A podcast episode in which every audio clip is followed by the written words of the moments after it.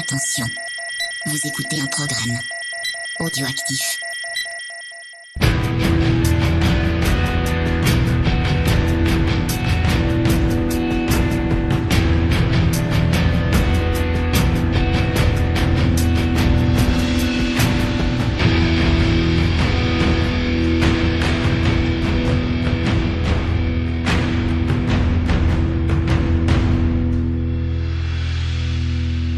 Camarades Borinos, bonjour et bienvenue pour ce nouvel épisode de Scoring qu'on pourrait appeler le bottage de cul de Creepers. Puisque euh, vous l'attendiez, on en avait un petit peu parlé avant, ça va être un versus qu'on va vous proposer, parce qu'il s'avère que dans la dernière émission, euh, c'était pas un versus, mais on avait déjà trouvé le moyen un peu de se chicaner. Donc euh, on s'était dit, euh, on a déjà eu un bel affrontement où euh, Stallone avait gagné de justesse contre Schwarzenegger. Ah, il a- il a- mais c'est bien, t'es raccord, en- C'est- un truc sur la comédie. Voilà, c'est bien, ça. Et donc, Là, rire- là, fais on a pris les gens angle, on s'est dit on va, on va faire quelque chose qui est un petit peu en rappel de l'émission qui a été enregistrée par euh, Bilou et Rano, hein, euh, qu'on fait ce qu'ils ont pu sans nous, hein, ça n'a pas dû être facile. Ouais, c'est clair. Hein, J'hésite pas à les tacler parce qu'ils nous ont pas épargné les salauds. Euh, donc on va faire un truc sur la comédie, un petit versus et qu'est-ce qu'on peut prendre comme angle? Bah en fait voilà, hein, on va faire les, la comédie euh, franchouillarde, bien de chez nous. Ça c'est mon camp. Et on va faire euh, la comédie pleine de dollars qui vise le box-office et déshumanisée des autres pays et surtout des États-Unis. Ça c'est Creepers bien entendu. Alors, vous avez vu, on est déjà dans l'humour, on est dans la blague, on est dans la gaudriole, puisque Ron euh, fait des, petites vannes comme ça. C'est bien, hein, tu devrais monter un, stand-up. Ouais, je devrais, hein ouais, c'est vrai. Avec un peu de chance, tu serais peut-être même copié par Gad Elmaleh. ça serait pas mal. Et du coup, euh, Gad Elmaleh ferait euh, la bande originale par Vladimir Cosma, vu qu'il semblerait que tu ne connaisses que ça. Donc... Voilà, installez-vous confortablement, préparez-vous à rire, et c'est parti pour le spectacle. Round 1 Bye! 3, 4.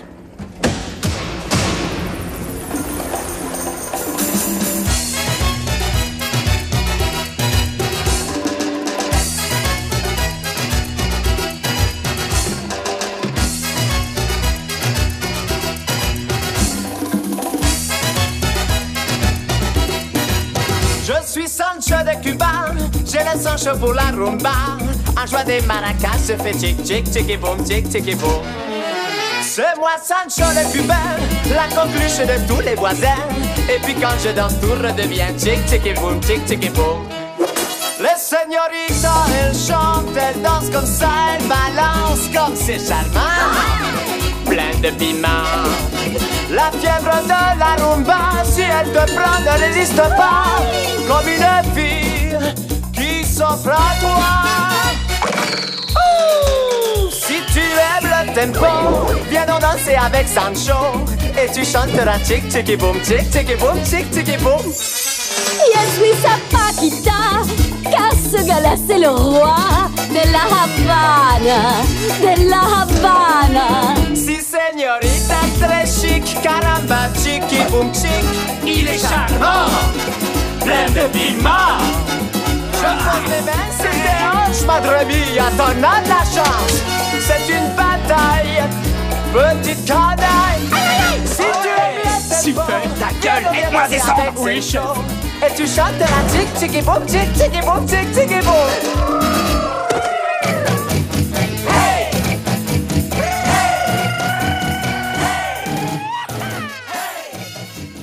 Eh oui, amis bourrinos, c'est la fête. Directement, bim, je vous fais danser avec Sancho le Cubain. Eh ouais, rappelez-vous The Mask. Avec notre ami euh, Jim Carrey, eh oui, 1994, avec un, en plus un réel que t'aimes bien aussi. Oui, oui. Oui, Ouais, non, mais j'aime bien, j'aime bien ce film. hein, D'ailleurs, je note que tu, tu sens dès le départ le vent de la défaite en ayant pris la version euh, française au lieu Oui. de The King of the Room Babbitt. Et tu sais pourquoi? C'est Kumba Pit d'ailleurs. Parce que tu vois, tu essaies de dire n'importe quoi déjà. C'est Kumba Pit. Euh, et je sais que ça parle aux gens parce que moi j'ai pris, et avec un autre film en plus qu'on va traiter plus tard, j'ai décidé de partir sur les versions françaises parce que Ouais. c'est les versions que j'ai découvert plus jeune. Et, euh, et moi j'aime bien, ça parle à ma fibre nostalgique et ça touchera les gens, je pense. Parce que c'est ça aussi la comédie, c'est toucher les gens.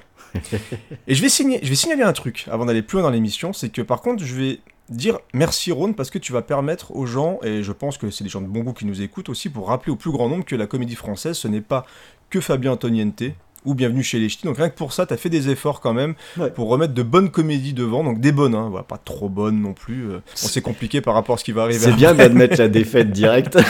Non mais voilà, c'est merci Ron de remettre quand même la comédie française sur le devant de la scène, c'est c'est quand même plutôt pas mal.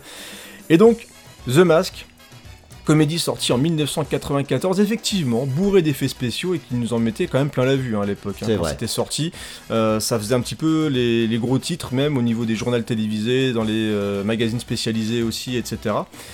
Et moi, c'était un film bah, que j'avais vraiment, vraiment apprécié bah, pour le côté un peu cartoon, parce qu'on a clairement une, une influence de euh, Tex Avery, Mm. Notamment avec justement le personnage de Jim Carrey qui, euh, avec le- une fois qu'il enfile le masque, on a des réactions un petit peu bah, comme quand il découvre Cameron Diaz, bah, il se transforme en loup, il tape sur la table, etc. Donc il y a pas mal de trucs plutôt sympas, et notamment dans la scène qu'on a écoutée, vu qu'il y a un côté un peu comédie musicale, à un moment quand euh, le personnage de The Mask se retourne, bah, on a carrément le crâne qui sort de- du masque complètement, enfin c'est des effets spéciaux qui vieillissent encore Ça correctement. Ça, voilà, j'irai pas jusqu'à dire que c'est magnifique, mais c'est un film de 94, hein, donc il faut quand même se remettre dans le contexte, et c'est vraiment un, un film très bon. C'est bien aidé par les grimaces de, de Jim Carrey. Il fait la moitié des effets spéciaux avec sa tronche en fait. Et qu'on a découvert avec ce film-là. hein. Euh, il avait tourné en même temps euh, Dub et Dumber, enfin c'était à peu près fait la même année. C'est vraiment le moment où il a explosé euh, chez nous. Et aussi, bah, Cameron Diaz, c'était le premier rôle de Cameron Diaz qui était euh, vraiment, vraiment, vraiment magnifique dans ce film-là. Après, euh, je suis un peu moins fan de la demoiselle au fur et à mesure de sa carrière, mais en tout cas, dans The Mask, elle avait fait une première impression plutôt remarquée. Voilà. Alors concernant la musique, alors je vais quand même signaler Randy Edelman. Alors j'ai eu peur au début parce que Randy Edelman on en a parlé dans une précédente émission, dans un précédent versus, et c'était Ron qui l'avait pris pour Daylight. Elle était, et elle était très chouette. J'avais gagné ce je- round très voilà, et, facilement. co- et comme je t'avais fracassé euh, dans ce versus avec, avec Schwarzenegger, bah, je me suis dit merde, mais du coup, la musique Kumba, Kumba Pit, et bah c'est pas de Randy Edelman. Donc là j'ai fait ouf, Ah, heureusement. Parce que sinon c'était la merde. Et donc c'était une musique qui d'origine euh, avait été utilisée par Desi Arnaz en 1946 dans une comédie musicale. Et donc c'est repris magnifiquement par Jim Carrey. Alors là c'est le doubleur français, donc voilà, c'est pas forcément Jim Carrey. Mais c'était une scène que j'aimais beaucoup, une musique qui donne la pêche et qui clairement me fait gagner ce premier round. Bon courage. Ouais, vas-y, lance la suite pour voir. Allez. et Redis-le sérieusement. Allez, on va partir un, bon, quasi un peu plus que 10 ans euh, avant, avec une comédie effectivement française, qui est pas mal. Voilà.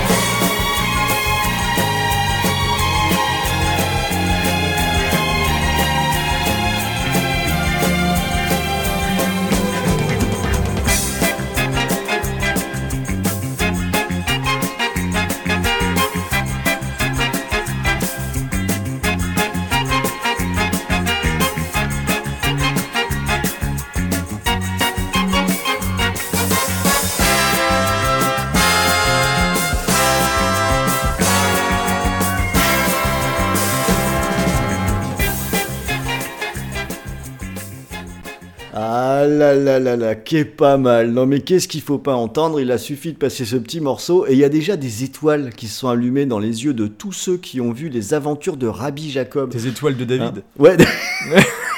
les étoiles de David. Donc c'est un film qui est sorti en 73, c'est Gérard Houry qui nous a fait ça, et bien sûr c'est avec Louis de Funès. hein.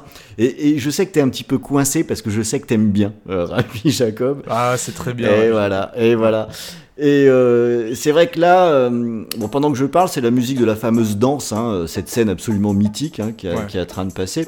Et je voyais pas comment je pouvais éviter de, de parler d'au moins un film avec euh, Louis de Funès. parce qu'il y a quand même pas à dire, c'est un, peu un monument dans la comédie française. Alors on peut aimer ou ne pas aimer, mais dans la catégorie grimace, puisqu'on était là avec Jim Carrey, ben Louis de Funès il se défend quand même pas mal. Ah, on a un message à dire aux gens qui avaient lancé une polémique par rapport au fait que Louis de Funès avait eu droit à une, à une projection, c'était à la Cinémathèque française. ah oui, ça. on vous emmerde. Ah oui, c'est ça, c'est bien, tu l'as dit. Voilà. on, a, oublié de vous Non le mais dire. on qu'est-ce que c'est que ça, là, les chants du bon goût. Mais non, Louis de Funès, il y a des trucs qui sont super drôles. Euh, et euh, les aventures de Rabbi Jacob, pardon, mais en termes d'efficacité, il faut quand même y aller. Euh, le- Il y a des scènes absolument hallucinantes, donc ouais, celle que j'évoque et que tout le monde connaît par cœur, c'est la fameuse euh, danse improvisée, là, euh, je, je crois qu'on connaît même plus ou moins la, la chorégraphie. hein. Oui, oui. je- faut- faut- Et il j'ai une tendresse toute particulière pour ce film parce que on est à une époque où on a le droit de dire pas grand chose des fois. Et là, on a un film qui s'appelle Les Aventures de Rabbi Jacob. C'est un mec qui se fait passer pour un rabbin, donc ça parle de religion, ça se fout de la gueule de tout le monde, et en fait, ça va très très bien. Et c'est très très drôle. Donc le euh, voilà, laissons-nous aller un petit peu en fait. On peut C'est tellement plus intelligent Mais que oui. des trucs comme qu'est-ce qu'on a fait au bon Dieu, des trucs comme ça qui veulent la, jouer aussi, euh, réunir- il faut se réunir ensemble, etc. C'est tellement plus intelligent. Et c'est elle est tellement plus franco quoi. Enfin, Mais carrément. C'était c'est vraiment vraiment un excellent film. Il y a rien de plus drôle que quand Louis de Funès, enfin c'est pas le même film, je crois, qui dit mais Simon est juif. Si, si, c'est ça. Si c'est. Samuel. Samuel est juif. C'est quand même incroyable. Euh, alors pour juif Oh Euh, pour la musique, hein, euh, il a pas complètement tort, l'ami Creepers. J'ai eu une petite difficulté, c'est que les grandes comédies, bah, il y a toujours un même compositeur qui arrivait comme ça, qui disait Euh, c'est moi qui sais faire, c'est moi qui sais faire. Et c'est Vladimir Kosma. Donc, vous allez en entendre un certain nombre, mais, mais il, faut, il faut quand même profiter pour souligner le génie de ce bonhomme, parce que vous allez voir que suivant ce que je vais diffuser, il y aura des choses qui sont très différentes et qui à chaque fois tapent, mais tellement dans le mille. Et c'est ça, en fait, c'est extrêmement efficace. C'est- quoi. C'est, ça rentre dans la tête, mais direct. Et alors, ça marche pour euh, Rabbi Jacob, ça marchera aussi pour les autres. Alors, je reconnais la facilité un peu que j'utilise, puisque à chaque fois, je vais gagner le round. Donc, ça laisse pas beaucoup de place à Creepers. Alors, mais sauf si c'est- c'est le on jeu, enlève hein. des points par le côté un peu roublard. Il y, a le, il y aura sûrement le point roublard qu'on va retirer au bout d'un moment. Le, le roublard C'est fait les toujours rire dans, la, dans les comédies en général. Donc euh, je pense que je pense que je l'aurai. Allez, hein, on va pas épiloguer euh, non plus. Je prends juste le premier round et je propose qu'on passe au deuxième. hein. Euh, pour le deuxième, je vais garder la main. Et là, comme quoi je sais prendre des risques quand il faut, je vais carrément vous parler d'un film de 1953. Round two. Fight!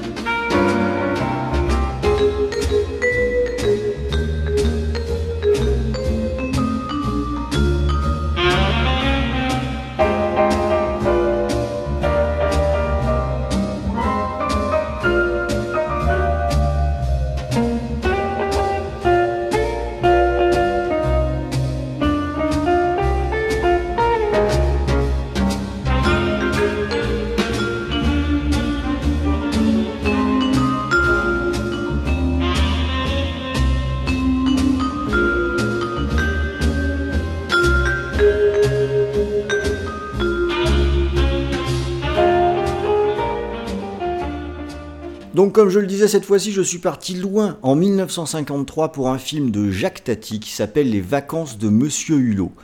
Alors oui, euh, c'est euh, un film qui est probablement moins connu que des comédies euh, plus récentes, mais il faut voir que Jacques Tati, c'était quelque chose à, l'époque.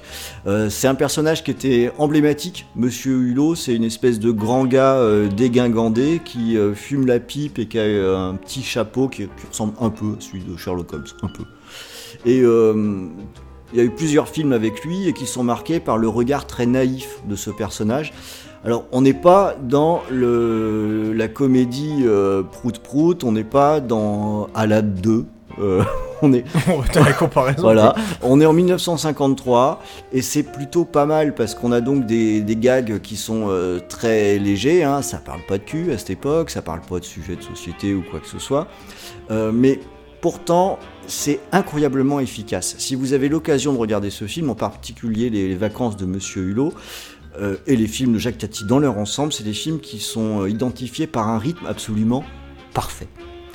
Les, gags tombent exactement au bon moment, ils sont amenés de façon absolument euh, remarquable, ça se laisse suivre avec... c'est assez hypnotisant. Et puis pour moi c'est aussi un souvenir un peu particulier parce que ce film j'ai découvert, euh, c'est mon grand-père qui m'avait montré euh, Monsieur Hulot en me disant euh, tu vas voir gamin, je vais te montrer un truc qui est très bien. Alors en tant que gamin je me disais mais le vieux il est bien gentil mais c'est pas du tout ça qui m'amuse. Et pourtant, eh ben oui, il avait raison. Ok c'est vieillot mais j'ai pas décroché et ça m'a laissé un très gros souvenir. Ça a l'avantage aussi d'être accompagné par une musique que j'aime beaucoup de Alain Roman qui pour moi représente tout à fait le film. Il y a à la fois euh, du groove, musicalement c'est quand même très très bien écrit. En même temps c'est calme, c'est cool, c'est assez layback finalement. Ah. Euh, c'est on est bien quand on écoute cette musique, on est bien quand on regarde ce film.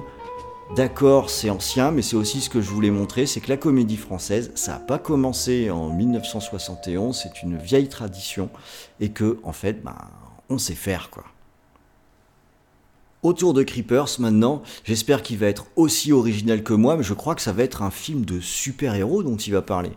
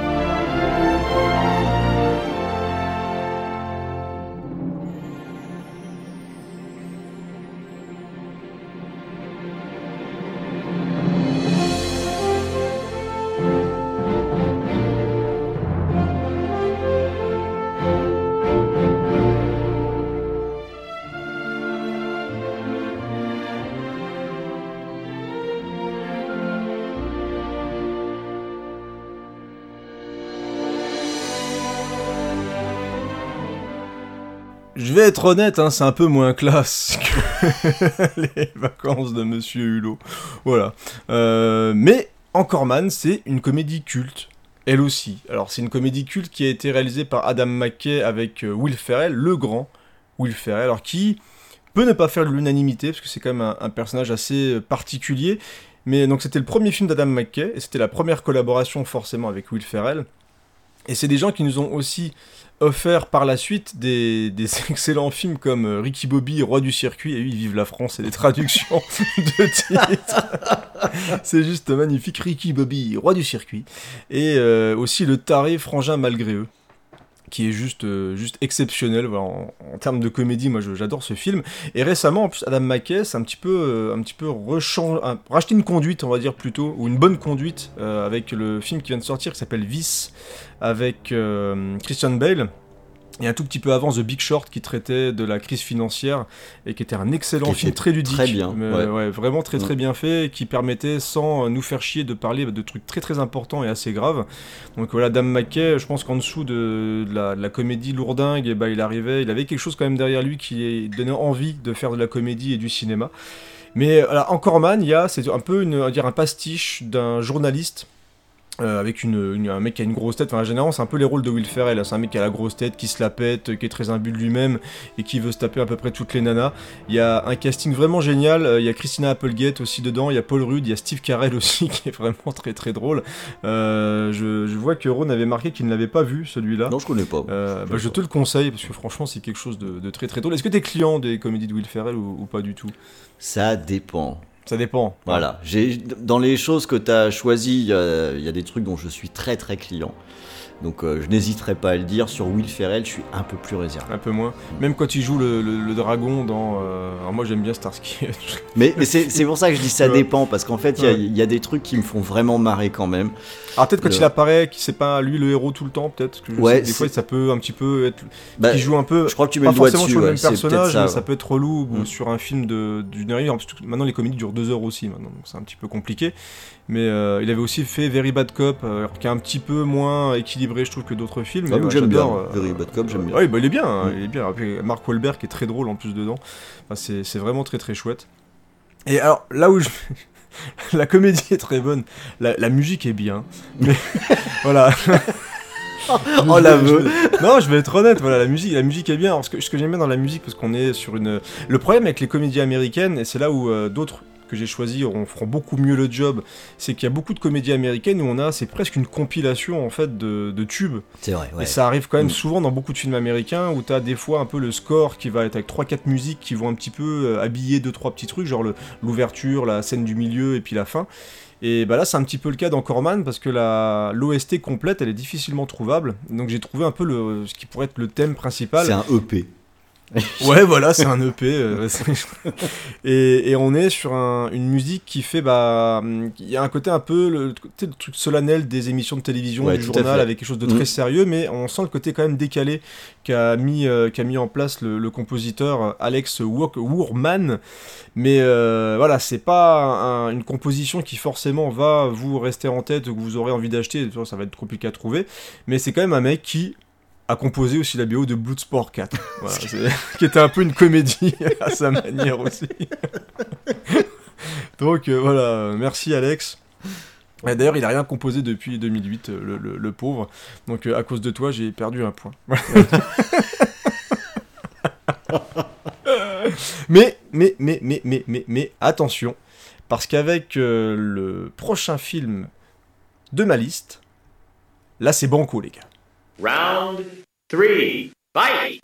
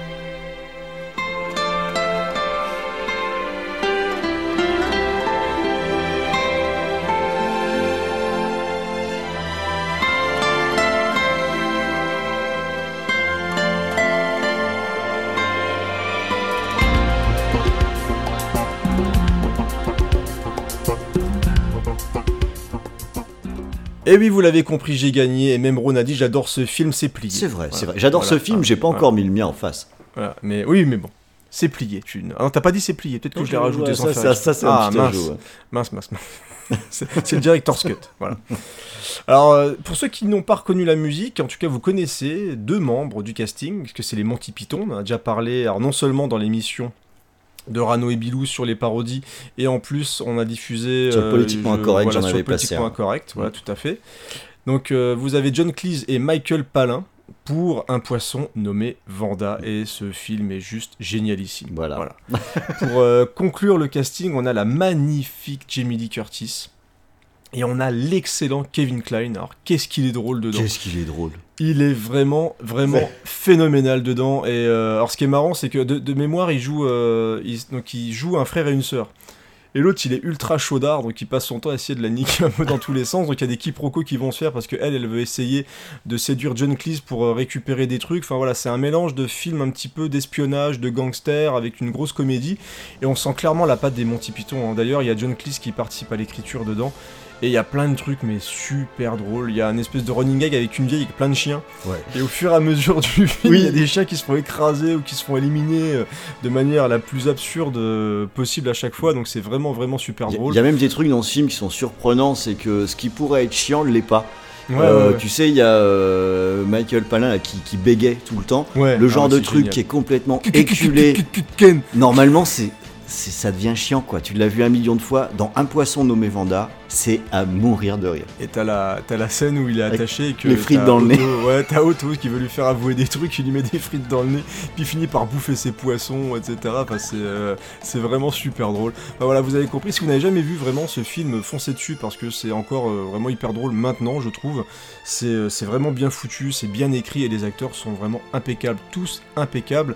Il y a une séance de striptease aussi de John Cleese qui est, qui est Ouais, super drôle. où avec il parle en russe. D'un coup, ouais, c'est, c'est vraiment, vraiment, vraiment excellent. Et, et la musique, j'adore la musique. Alors, elle est composée par John Duprez. Et le mec, il se paye quand même le, la classe d'avoir juste allez, John Williams à la guitare. Voilà. Le mec qui fait de la guitare, c'est John Williams. Donc, euh, il- tranquille, tu te fais ta compo, et là, d'un seul coup, t'as John Williams qui débarque sur ta scène et qui veut. C'est là, juste la méga classe. Et en fait, ce que j'aime bien dans ce morceau qu'on a écouté, c'est qu'il y a plusieurs euh, styles différents à l'intérieur. C'est-à-dire qu'on a le côté un peu euh, classique au début, d'un seul coup, ça part vers l'action. euh, Il y a le passage avec la guitare un peu plus comédie romantique, et ça repart quand même un petit peu dans l'action comme ça. donc, c'est un morceau qui est extrêmement riche, pourtant, il n'est pas très long. Il dure, il dure moins de 3 minutes. Et euh, donc c'est vraiment un morceau qui, je trouve, détaille bien euh, l'ambiance de ce film-là. Et John Duprez, voilà, juste pour noter aussi, c'est le compositeur des films Tortue Ninja. Et moi j'adore la BO du premier film Tortue Ninja, au point que je me suis payé le vinyle il y a pas longtemps, un vinyle qui est absolument magnifique, qui était sorti chez Work, euh, Workworks, je crois que ça s'appelle la boîte, et ils font régulièrement des très très belles BO de films. Et donc le mec avait bossé donc sur la BO de- des Tortues Ninja. En plus de faire la très bonne BO qui me permet de gagner d'un poisson nommé Vanda, eh ben, il a fait un très bon film qui, je sais, vous parle à vous, camarades auditeurs. Je vous embrasse. Alors, bon. Le mec se fait pas chier, mais en même temps, on est sur, euh, vous savez, la, la comédie qui passe tous les ans, à Noël, sur TF1, quoi.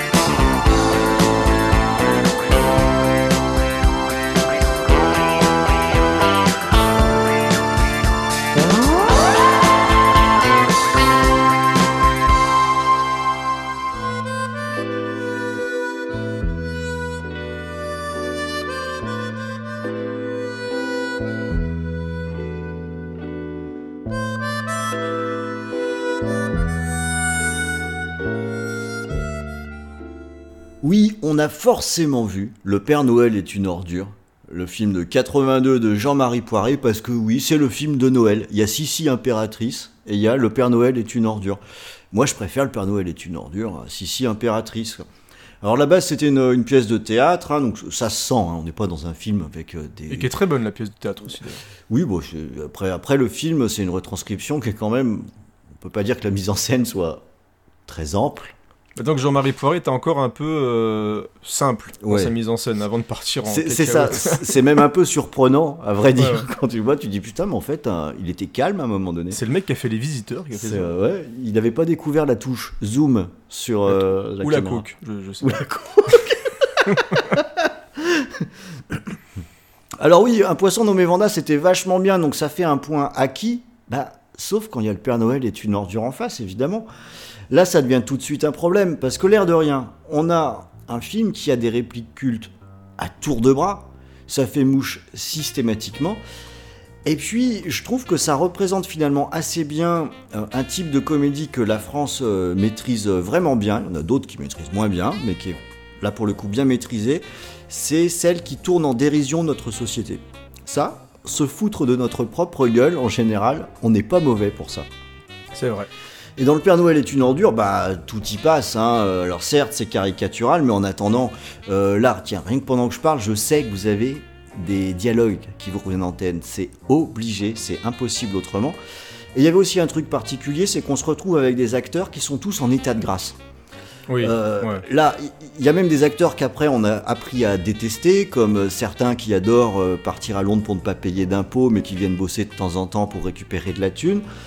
Euh, mais dans ce film, c'est pas possible de trouver un acteur qui est, qui, pas bon. Euh, Thierry Lhermitte est fantastique, Anémone est fantastique, Junio, euh, c'est n'importe quoi, d'une façon euh, remarquable. Ils sont vraiment géniaux. Quand on met tout ça bout à bout, c'est sûr que c'est impossible de rater. Et certes, c'est un film de Noël, ça passe tous les ans, mais c'est pas un hasard non plus. C'est que je pense que n'importe qui qui n'a jamais vu le film, il le regarde pour la première fois. C'est impossible de pas trouver ça drôle. Ou franchement, je je trouverais ça louche. Mais par contre, je trouve qu'autant je me rappeler de plein de scènes, par contre la musique, je m'en suis jamais rappelé. Eh ben alors, très honnête. Hein. J'ai une raison pour ça. Il y a une raison pour ça, je vais y venir. Donc, c'est une musique de Vladimir Kosma. Euh, Qui? Vladimir Déjà? Kosma. Vladimir Kosma. C'est pour ça que t'as mis deux musiques à moi en C'est. Pas du tout, ça n'a rien à voir, c'est pour le rythme de l'émission. Bien sûr. Histoire qu'on oublie que Vladimir Kosma a déjà été cité une fois. Bah, alors en fait, c'est vrai que quand euh, je me suis demandé ce que j'allais passer, dès que j'ai réécouté les musiques du Père Noël est une ordure, elles me sont revenues immédiatement. Par contre, c'est normal qu'on se souvienne pas spécialement de ces musiques en première intention, parce qu'il faut bien dire que dans le film, il y en a quatre différentes. quoi. Il a quand même composé une musique qui s'appelle Le Caddie à Zézette. Et ça, rien que pour ça, c'est quand Ah même oui, important. c'est vrai, j'ai Hein. regardé Le Caddie à Zézette. Mais le morceau qu'on a passé, euh, c'est le, un morceau qui s'appelle Monsieur euh, Preskovitch, vous savez, celui qui amène Dubichou. du Dubichou. et, moi je l'aime bien celle-ci parce que elle, euh, elle mélange un, truc un petit peu un petit peu variette, un peu disco, et avec une grosse rupture sur quelque chose de beaucoup plus triste qui arrive derrière, avec quelques notes beaucoup plus tristes derrière. Et ça, je trouve, ça représente super bien ce personnage. Il y a à la fois le fun, on rigole bien avec lui, mais il fait un peu pitié dans le film quand même. Euh, Ouais, il a un petit peu, et puis bon, il l'aime pas beaucoup, tu vois que c'est un Ouais. mec un peu, un peu mis de côté. ouais. C'est un petit peu compliqué, donc je la trouve très réussie. Alors, peu de, de musique dans ce film, mais toujours des très bonnes musiques, parce que Monsieur Cosmas sait très bien ce qu'il fait. Donc, euh, j'ai du mal à, me, à bomber le torse en me déclarant vainqueur, parce que quand même, ce qu'a fait Creeper, c'était vachement bien aussi. Moi, je, je, je suis prêt à signer un partage des points. Mais c'est vrai que du, du Splendide, j'aurais plus mis les bronzés. Bah, j'ai hésité, mais j'aimais bien cette musique, en fait. Hmm, On, est dans scoring quand même, hein, donc... Oui, non, c'est- euh, c'est- c'est- c'est do- c'est dommage. Voilà. bon, ok. Je vois que euh, monsieur n'est pas décidé à céder du terrain. Bah, il se trouve que pour le prochain round, ça va être très compliqué parce qu'on va mettre deux très très gros films en face les uns des autres. Et bien sûr, on va commencer par le mien qui est un ultra classique de 1963. Round four. Fight!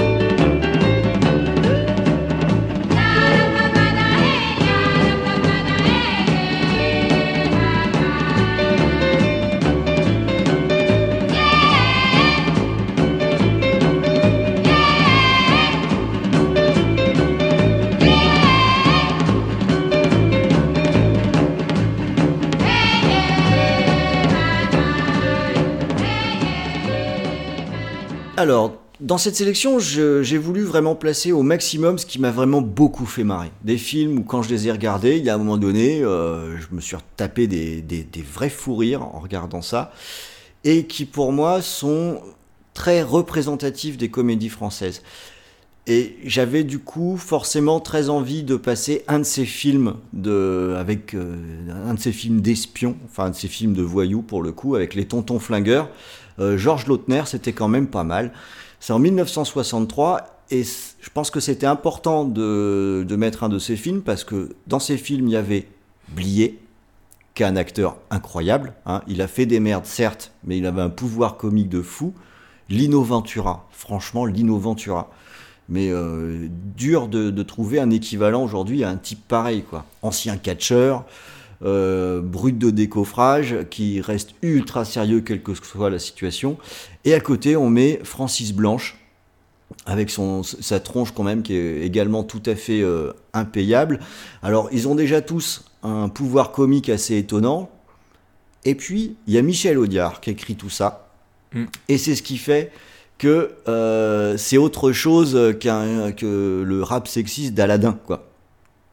Euh, T'as des comparaisons de merde. bah peut-être, mais n'empêche que c'est on, on Ah, parle de niveau, deux films, ouais. deux films qui Ah ouais. font des entrées. euh, bah, on Ah n'est oui, t'as pas raison. vraiment au même niveau. Ouais.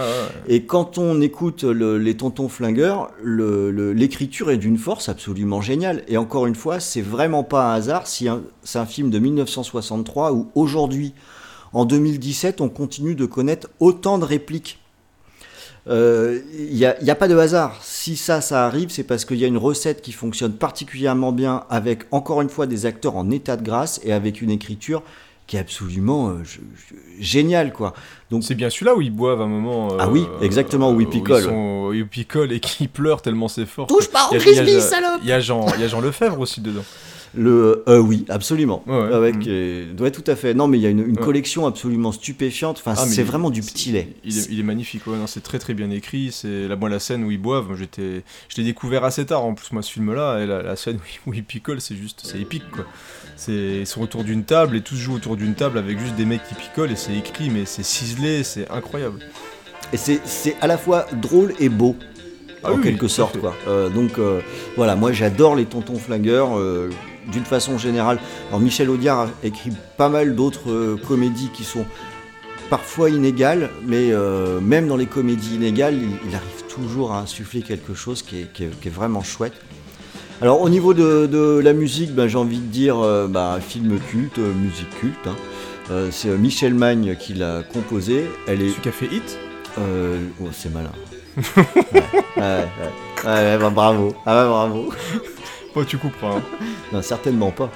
Ça va attirer la, la, la sympathie du public pour me soutenir.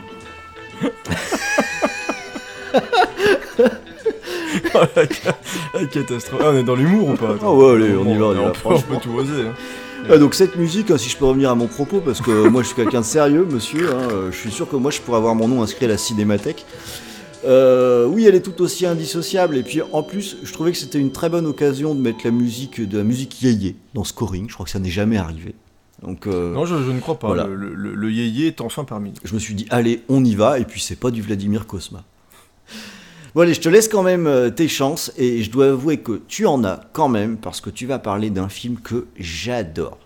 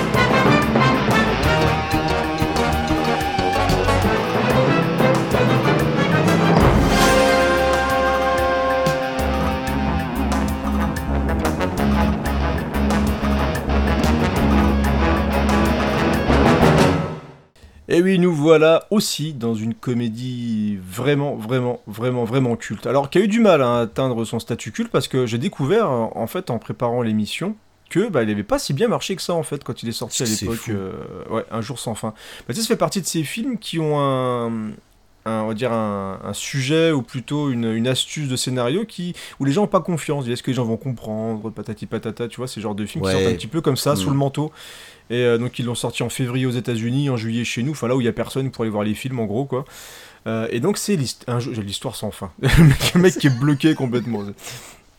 Euh, donc Bill Murray dans Un jour sans fin. Déjà Bill Murray. Bill Murray, Bill Murray, déjà on peut parler des heures quoi, parce Mm. que Bill Murray c'est un acteur qui est fabuleux. c'est ça. Mais vraiment, tu, tu vois sa tronche, il, il a un truc. Mm. Peu importe les films, en fait, il y a toujours quelque chose à sauver de Bill Murray. Euh, même dans euh, le film de zombie, là, Bienvenue à Zombieland, le, Même le quand il est dans un est caméo de deux minutes, c'est pas Exactement. grave, ça marche. il est fabuleux. Toi, j'avais mes petites réserves sur Will Ferrell tout à l'heure, ben Bill Murray, non, j'en ai pas. Ouais, Euh, Bill si- Murray, c'est même dans le plus petit film, il est, il est, il est Mm. toujours très bon. Enfin, et en plus, généralement, il refuse les films vraiment qu'il a pas envie de faire. Donc euh, là, on verra bien avec le film de zombie de Jim Jarmusch, de Jim Jarmusch, parce que ça fait un peu genre truc concept qui est un petit peu à la con. Donc on verra bien, je me, je me méfie un petit peu. Mais en tout cas, Bill Murray, voilà, il avait refusé euh, de, de revenir pour les, les, les SOS fantômes, etc. Enfin voilà, c'est un mec qui est un petit peu, il semblerait qu'il soit un petit peu compliqué au niveau du caractère, mais Qu'est-ce qu'il est drôle, quoi. Mm. Qu'est-ce qu'il est drôle. Bill Murray dans SOS Fantôme, il est fabuleux. Enfin, c'est vraiment le mec le plus drôle, je trouve, du film. T'as presque l'impression qu'il improvise quasiment tout ce qu'il Ouais. fait. C'est ça qui est Ah dingue, ouais. en fait. C'est qu'il a un naturel qui est assez incroyable. Et je sais pas si t'avais vu le film aussi, euh, La vie aquatique, Oui, j'ai vu. de Steve Zissou. Mm. Il est, il est fabuleux dedans, quoi. En espèce de droupie, euh, père de famille, comme ça. Il y a des scènes juste improbables dedans. Enfin, voilà, c'est quelqu'un qui a une aura comique qui fonctionne à fond les ballons. Et donc quand tu l'enfermes dans une boucle temporelle et qui revit euh, continuellement la même journée, la même journée, c'est c'est fabuleux jusqu'au moment où il pète les plombs, où il finit par faire n'importe quoi, mettre des mandales à tout le monde, à partir dans tous les sens. Enfin c'est c'est un acteur grandiose, c'est un film qui est extrêmement bien écrit, bien fait, cohérent et qui arrive à tenir son truc au fur et à mesure sans, euh, sans dévier et avec un véritable fond Mhm. qui continue. Le personnage évolue continuellement, dire s'il y a un véritable intérêt à faire évoluer ce personnage-là. J'ai un peu plus de mal avec Andy McDowell parce que je trouve que c'est pas une bonne actrice. Bah, puis, ça, encore pas très bonne actrice, chose. mais on lui demande de faire la potiche hein, dans ce film. Voilà, le, rôle, hein. ouais, le, rôle est, le rôle est pas génial. Donc euh, voilà, c'est un film que je trouve vraiment, vraiment très drôle. Le meilleur film de Harold Ramis, hein, de toute façon, Ouais. c'est- clair et net, même s'il a fait quelques petits trucs sympathiques. Là, il a vraiment atteint son état de grâce, quoi. Je veux dire, c'est- son film est vraiment excellemment maîtrisé. Tiens, tu vraiment sais, de bout en bout. Ça me fait penser à un truc là quand, quand je t'écoute euh, sur euh, Bill Murray. Je le rapprocherais bien au niveau de sa façon de jouer, de, de ce qu'il dégage, de Bakri en France. Euh, C'est- un peu ça. Bakri qui arrive avec pas mal d'économie aussi, à être Ouais, très ça. naturel et à, à dégager quelque chose de comique sans en faire des caisses quoi. En, en restant parfois même assez, euh, assez monolithique, je serais un peu dans la même catégorie. J'aime bien Bakri aussi. Oui, bah Chris, c'est bah, c'est quelqu'un aussi qui dégage quelque chose sans, sans rien faire. C'est-à-dire, il a juste à te regarder, t'as envie de rigoler, Mm. quoi. Ils ont une façon de se tenir, ils ont une attitude comique qui fonctionne à fond. C'est-à-dire que, mais vraiment, Bill Murray, dans tous les films que je vois avec lui, moi, je, me rappelle, j'avais des réserves avant d'aller voir bah, La vie aquatique, justement, parce que le, film avait l'air un petit peu chiant, tu vois, de, un peu poseur, etc. Mais je trouve que rien qu'avec un acteur comme Bill Murray, qui arrive à se mettre dedans et qui a vraiment un caractère comique et un, une aisance devant la caméra qui est vraiment hyper puissante, c'est quelque chose de communicatif. Et là, dans un film, l'utiliser dans, dans Un jour sans fin comme ça, c'était juste parfait. Le mec, il est parfait pour ce rôle-là. Et du coup, bah, le film, moi, je, je me régale à chaque fois que je le regarde. Je redécouvre des petits détails. Ouais, euh, par-ci par-là, il y a plein de choses à découvrir au fur et à mesure parce que du coup chaque journée est différente, mais il y a des trucs un peu à gauche à droite qui changent. Et c'est voilà, c'est un film qui est vraiment excellent, qui est bien fait. Pareil, vous ne l'avez jamais vu, bah foncez dessus parce que c'est un très grand film, une très grande comédie. Et, euh, et la musique est composée par euh, George Fenton. Alors qu'un un compositeur qui est très très prolifique hein, mais, et qui fait beaucoup dans, alors j'ai pas envie de dire cinéma indépendant, mais cinéma un petit peu plus sérieux parce qu'il travaille beaucoup avec Ken Loach. Il a fait des films avec Terry Gilliam, Nora Ephron, Richard Attenborough, euh, vous savez le, le, le créateur du parc Jurassic Park. Voilà, c'est lui, il a, il a aussi fait une carrière de réalisateur. Et donc c'est un, un morceau qui est, qui est plutôt sympa parce que je, je trouve que tu ressens un petit peu le côté un peu suspense mais aussi humour parce que c'est le moment où ils vont essayer d'embarquer la marmotte en fait. Donc il y a, il y a un mélange un petit peu comme ça de suspense et de comédie qui fonctionne bien et, euh, et ça rajoute un côté ludique en fait à la musique et c'est parfait pour, euh, pour un jour sans fin donc ça accompagne parfaitement ce film là. Donc très bonne composition de George Fenton. Et merci à lui de me permettre de battre ce vieux film qu'est Les Tontons Flingueurs. c'est honteux ce que je viens de faire. Cette petite expression de mépris va te coûter très très Ouais, cher dans les sondages. c'est-. Ouais, honteux. que- c'est- deux, deux très très grands films. Donc, euh, au pire des cas, si vous n'avez vu ni Les Tontons Flingueurs, ni Un Jour Sans Fin, vous allez découvrir deux monuments du cinéma. Donc euh, n'hésitez pas. On est, c'est fait pour ça aussi, scoring. C'est vrai, c'est fait pour ça. C'est vous faire découvrir des belles musiques et aussi de temps en temps bah, des très bons films. Allez, je vais continuer de marquer des points là, clairement, parce que il y a une petite faute de goût, je trouve, dans, les sélections de, de mais ça, on verra juste après. Mon jeu. Vidéo. Maintenant. Round 5. Bye.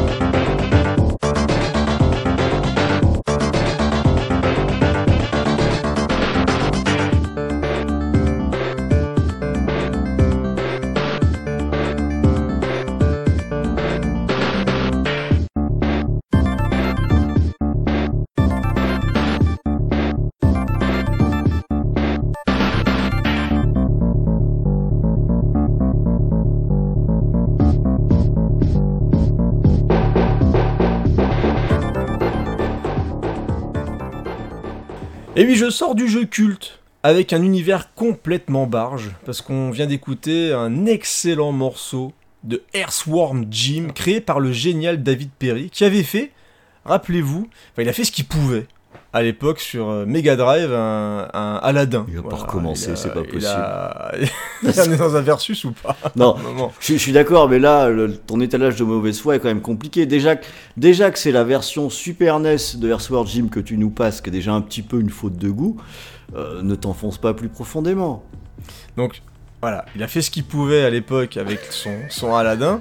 Euh, et donc Earthworm Jim, c'est un jeu qui est vraiment, vraiment, vraiment excellent. Alors, il y a plusieurs choses d'excellent dans Earthworm Jim. Déjà, c'est son univers qui est complètement original, qui est hyper drôle. On dirait presque un univers de comic book. C'est Je clair. crois qu'il aime bien un Ouais, peu ouais, tout à euh, fait. ces trucs-là. On- Ça aurait pu être vraiment un, un héros de, de comic book. Mais je crois qu'il y a eu d'ailleurs des, des petits trucs après avec Earthworm Jim. Mais c'est vraiment un personnage qui est parfait pour euh, de la comédie. C'est extrêmement drôle. Alors pour ceux qui ne connaissent pas, Earthworm Jim, c'est l'histoire d'un ver de terre, un lombric tout à fait classique, qui se prend d'un seul coup une combinaison qui était fabriquée par, euh, alors comment il s'appelle J'ai noté le professeur euh, tête de... Tête de alors, singe. Ouais, tête de singe, voilà, le professeur tête de singe. Et il y a plein de, de personnages comme ça, haut en couleur dedans. Et du coup, bah, il enfile cette combinaison et il commence à avoir des pouvoirs surpuissants. Donc il peut du coup se déplacer, grimper, utiliser des armes. Et euh, il y a aussi un pouvoir qui est extrêmement drôle, bah, il peut du coup se saisir euh, le corps et se s'utiliser comme un fouet. Donc avec des bruitages complètement pétés, c'est vraiment c'est un, un vrai dessin C'est un animé, vrai voilà, délire, comic book ouais. qui bouge. Donc c'est un, un vrai délire. Les musiques sont géniales. C'est des musiques euh, composées par Tommy Tallarico, euh, qui est un compositeur fabuleux, hein, qui avait fait d'ailleurs un travail remarquable, il faut le dire quand même, sur euh, qui permettait de relever le niveau d'Aladin sur Mega Drive. Euh, voilà. qui avait composé aussi les musiques de, de Terminator. Je crois que j'en ai passé d'ailleurs du Terminator dans le, le scoring Schwarzy euh, versus, euh, versus Stallone de, mémoire. Je sais pas, je me permettait rappelle de- plus. j'avais sûrement gagné grâce à ça aussi. Euh, mais voilà, très très grande BO. Et d'ailleurs, les, les particularités quand même d'Earthworm Jim en termes de jeu, donc euh, généralement, c'est les jeux de, de David Perry comme Aladdin sont un peu pétés au niveau du gameplay, ce qui fait que on s'en rappelle principalement pour euh, bah, les animations et les graphismes, ce qu'Aladdin sur Mega Drive était plutôt joli, bien animé. Même s'il fallait pas trop regarder en profondeur. Voilà, pas- enfin, il faisait ce qu'il pouvait quoi. Et, et là, bah, Earthworm Jim, c'est euh, un jeu qui est absolument magnifique, qui est vraiment bien animé et qui en plus avait plutôt un bon level design. Enfin, moi, Ouais, j'ai vraiment vrai. un excellent souvenir de, de ce jeu-là. Bah, euh, le, le seul truc, c'est qu'un peu comme pour Aladdin, euh, sur la version Mega Drive, évidemment, les couleurs ne bavaient pas. Ça, ça relevait aussi euh, le- les, les contrastes, c'était un petit peu plus joli. C'est bon, vous avez fini? C'est, euh, Donc voilà, j'espère que vous avez apprécié ce morceau d'Earthworm Jim qui était un, un- un excellent jeu. J'espère que vous avez savouré cette bonne musique parce que ça va se gâter là.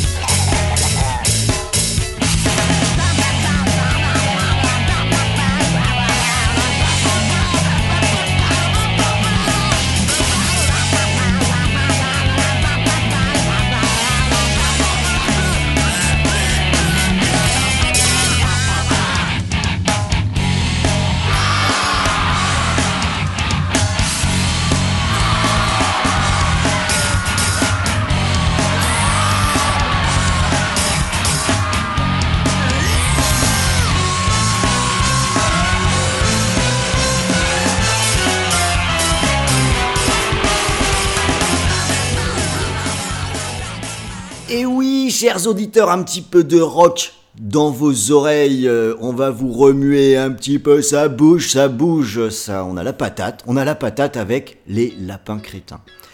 Ben oui, ben oui. Alors là, je, je vais être tout à fait honnête. hein, quand il s'agit de trouver un jeu drôle plus français, l'équation commençait à être un petit peu compliquée. Et puis finalement, je me suis dit, bah, bah, bah, il y a quand même eu un truc qui s'est passé avec ce jeu Rayman contre les lapins crétins, qui entre parenthèses est pas un super jeu. Oh non, bah, il, il était mis en avant à l'époque grâce à la Wii. hein, C'est euh, voilà, c'est- Ouais. pas un super jeu, mais par contre, il s'est quand même passé quelque chose, c'est qu'ils ont inventé un truc avec ces lapins crétins, qui sont devenus euh, des, des- des stars internationales, quoi.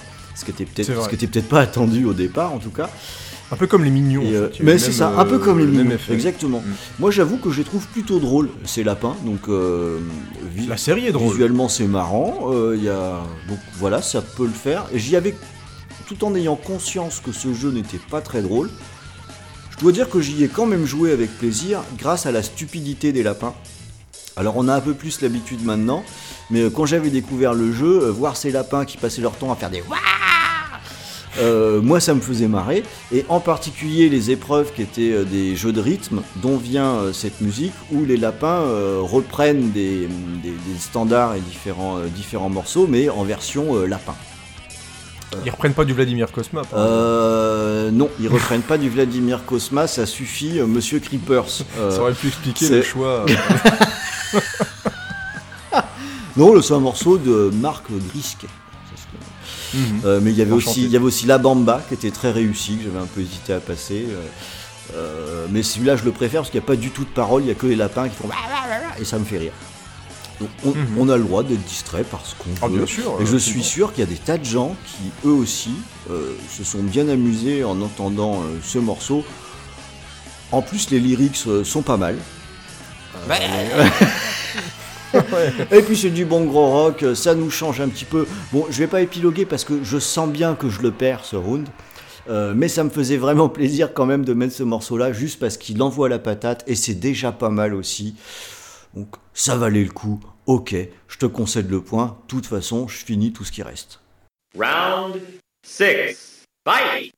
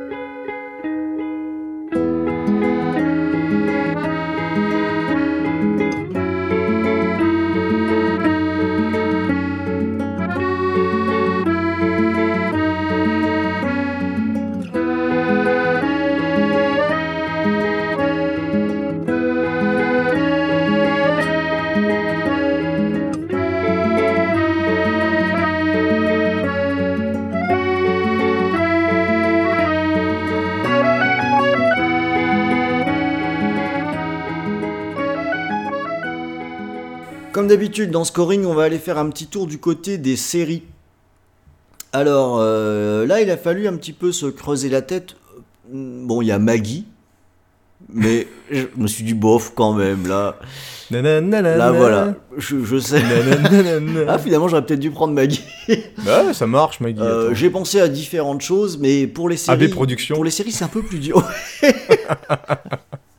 Hélène, je Bah, m'appelle. Et c'est très drôle. Tu vois, tu n'empêche que tu mets le doigt sur le truc qui m'a un petit peu gêné, c'est que j'ai trouvé pas mal de choses, mais j'ai eu du mal à trouver des musiques qui me plaisaient suffisamment pour les passer. On verra que toi, tu t'es moins emmerdé sur cette question-là. Oh putain, Euh, ça c'est- ça, c'est clair. Et puis, et puis j'ai pensé à une série que j'ai regardée euh, il n'y a pas si longtemps que ça. J'ai regardé ça, je crois que c'était sur Netflix.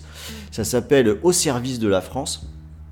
Euh, c'est une série qui est euh, sur un ton très euh, pince sans rire, hein. c'est un ton très absurde qui va nous parler un petit peu de, des services secrets français dans... Alors j'ai du mal à situer la période, je me rappelle plus trop, je me demande c'est pas années euh, 60, 70, un truc comme ça. Et c'est un gars qui veut devenir espion et qui c'est plus un truc pour rigoler sur la, hum, sur la bureaucratie française et toute cette absurdité. Alors, on rigole pas comme, euh, comme une baleine quand on regarde cette série, mais ce petit ton euh, pince sans rire, moi je trouve qu'il marche globalement plutôt bien. C'est un peu inégal, mais j'ai suffisamment accroché pour regarder euh, une saison entière. Euh, mais surtout, ce qui m'a accroché, c'est la, la BO de la série, parce qu'alors là, quel choc, elle est absolument géniale. C'est Nicolas Godin qui a composé euh, toutes, euh, toutes ces musiques. L'album est une petite merveille. Il a réussi à trouver une espèce d'équilibre entre le, le son des années 60, il y a donc un petit peu une nostalgie dedans, mais en même temps c'est très très moderne. Ouais, je suis d'accord parce que c'est un peu le piège hein, de mettre les, les Ouais. sonorités comme ça. euh, parce que j'ai eu un peu peur au début du morceau. Tiens, on est un peu dans le truc classique à la Amélie Poulain, un truc comme ça. Et c'est vrai que finalement, le morceau. Enfin, moi, c'est une vraie Ah, découverte t'as aussi vu, musicale. il arrive à pas la trouver, série, des, euh, à trouver ouais. des, des petites variations, à faire des Ouais, à ajouts. Euh, c'est très intéressant. Et quand on l'écoute dans sa globalité, il y a même différentes tonalités. Là, j'ai fait exprès entre le moment où je parle et le morceau que j'ai passé de mettre des choses avec des tonalités différentes. Enfin, moi, c'est un travail qui m'a beaucoup impressionné. J'ai trouvé ça vraiment très très bien. Euh, voilà, si pour toute cette émission, je devais faire une reco pour, euh, pour prendre une bande originale, et ben c'est celle-ci que je conseille. Ça a été une, très grosse surprise. Euh, voilà, donc moi c'est surtout le son que j'ai mis en avant dans ce versus. Maintenant c'est au tour de, de Creepers de nous passer son morceau.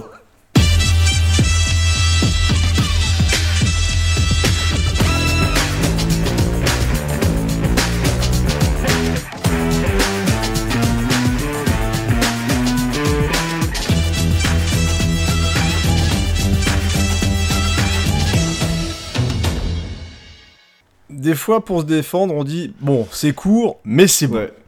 Ouais, ouais, ouais. Non, non, ce ce n'est pas un problème de votre lecteur MP3, les amis. C'est voilà, ça, ça ne durait pas longtemps. Voilà, vous venez d'écouter euh, le générique de Brooklyn Nine-Nine. Et ce qui est bien, c'est que comme la série, qui a des épisodes assez courts, eh bien, vous voyez, comme Ron, eh ben, on rigole. Oui. Donc ça fonctionne. Bon, ça. Non, c'est vrai que c'est particulièrement court, mais en fait, j'ai hésité, pour euh, tout vous dire, à diffuser un extrait en fait de la série. Où euh, au tout début, donc il y a toujours des, des petits sketchs qui ouvrent en fait un épisode avant que le générique se mette en route, où euh, on a le, le personnage de Peralta qui fait un interrogatoire, enfin vous savez, des trucs à travers les vitres où personne nous voit, où ils sont tous alignés, et machin. Et la, et la gonzesse qui, qui cherche le criminel dit, voilà, il, il chantait en fait les Backstreet Boys au moment, tu sais, euh, à Mhm. Want That Away. Et du coup, bah, le mec, il, lui demande de chanter chacun leur tour, en fait, la musique. Et le mec, au bout d'un moment, bah, il finit par lui aussi chanter euh, complètement, puis il les refait chanter en chœur, et tout le monde chante dans la salle d'interrogatoire. et c'est une, ouverture de série qui est absolument magnifique. Et, euh, et là, ça représente bien la série, en fait. C'est-à-dire que c'est quelque chose d'extrêmement drôle, de bien écrit, avec des acteurs qui font vraiment très très bien le job. Donc il y a Andy euh, Andy Samberg et il y a aussi Terry Crews J'adore Terry qui, Crews. Voilà, Terry Crews qui ne se prend jamais Ouais. au sérieux et qui joue avec son image, euh, avec ses muscles, etc. Et c'est un personnage qui est génial, et en plus qui est très tendre dedans et qui, euh, en fait, est, est très touchant en plus d'être hyper musclé. Enfin, c'est ce qu'il aime bien faire dans quelques films. Alors, il a rien à voir avec le rôle qu'il a dans les Expandables, par exemple, qui est ultra bourrin, son gros gun qui fait plein de Ou bruit. dans Idiocratie. Exactement, ou dans Idiocratie, là on joue vraiment le. C'est un peu le, le papa poule qui, euh, qui gère l'équipe un peu comme il peut, et, euh, et tous les acteurs sont vraiment extrêmement drôles. Et ce que j'aime bien, c'est qu'il y a un côté très drôle, mais très touchant, parce qu'on a vraiment l'habitude, et on s'attache aux personnages au fur et à mesure des saisons. Ce qui est, bah, c'est ce qui est la qualité des grands, euh, des grandes séries, euh, ah, comment on appelle ça déjà, les sitcoms, Mm, tu vois, mm. un peu à la Friends, tout ça, où tu finis par t'attacher au perso, l'histoire évolue, on les suit au fur et à mesure, et c'est une des rares séries qui me fait vraiment mourir de rire, parce que moi c'est j'ai du mal à trouver des, des comédies comme ça en série, à vraiment m'accrocher, à regarder longtemps, et Brooklyn Nine-Nine, même s'il y a une ou deux saisons un tout petit peu plus faibles, là c'est revenu en force avec les deux derrière, je trouve ça extrêmement drôle, il y a plein d'idées, il y a plein de caméos qui fonctionnent très bien, et, euh, et du coup ça dure plus longtemps que le générique qu'on a écouté. Mais voilà, le thème a été composé par Dan Marocco. Ça lui a pris une demi-journée. Ouais, c'est je ça. pense. ouais, ça, ça, ça a été, ça a été vite fait. Je crois qu'il l'a composé en, en sortant de sa douche, si je me rappelle bien. Il était là, tada, tada. C'est- C'est bon, je l'ai. Mais alors, alors c'est dommage qu'il y a deux, il y a quand même quelques thèmes, mais qu'on trouve difficilement. Il n'y a pas vraiment d'album trouvable, parce que j'étais même prêt, parce qu'il y a une musique qui est très bien en fait, qui représente les phases d'action dans la série. Euh, même prêt à la prendre, à l'acheter pour pouvoir le, le diffuser. Mais euh, en tout cas, voilà, c'est une série que j'aime beaucoup. Malheureusement, euh, les musiques, ça va pas vraiment bien vous représenter la qualité de la série, mais je vous invite, si vous ne connaissez pas, à regarder. C'est sur Netflix, toutes les saisons sont sur Netflix. Et c'est vraiment très très très très très très marrant. Autre chose très très marrante, eh ben c'est mon prochain film. Round seven. Fight!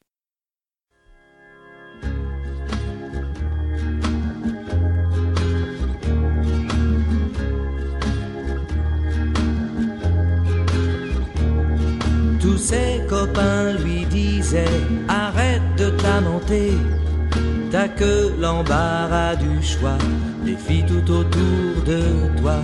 Il lui avait aussi présenté Tiffany et Indigo, mais il ne vit que pour Marie, il a dans la peau Marie.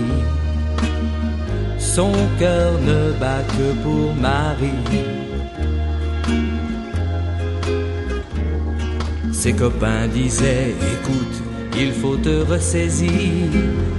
Arrête un peu de gémir, tu devrais te distraire. Discuter le coup ou boire une bière, ça, ils savent tous le faire. Mais essayez donc de leur parler d'amour. Tous ses copains disent t'es un rêveur, tu t'enfermes dans le passé.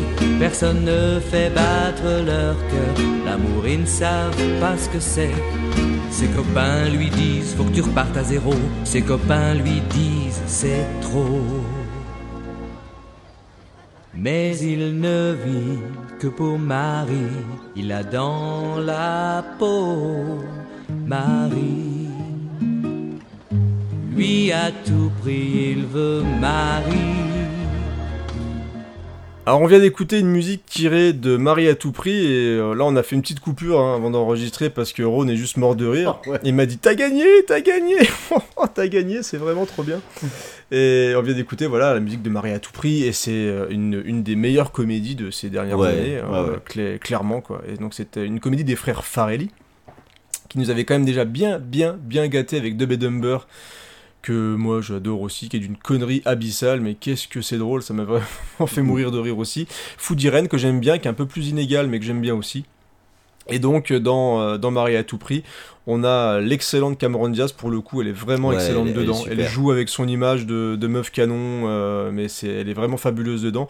Et on a Ben Stiller. Ben ouais, Stiller. ben Stiller. Voilà. Euh, comme toi, Ron, hein, c'était une découverte, moi je connaissais pas. euh, Alors, il est sorti en 98 le film. Et Ben Stiller, ouais, découverte euh, magnifique, puisque dedans, dès la scène d'ouverture, Ouais, c'est incroyable. incroyable avec la gueule qu'il a, son. Je crois qu'il a un Ouais, appareil un dentaire. appareil, puis euh, même le, le- le début du film, non mais ah ouais, qu'est-ce que c'est c'est que génial. Ah ouais, c'est génial quand il se coince la, Ouais. la couille dans la braquette. Tout le voisinage là, viens voir, on n'a jamais vu un truc pareil. Et Claude, t'as le, le frère handicapé de Cameron Diaz qui crie merguez pois chiche, merguez derrière, c'est vraiment, ah, c'est extrêmement drôle. Et tout le film est comme ça, c'est-à-dire que c'est bourré d'idées complètement tarées.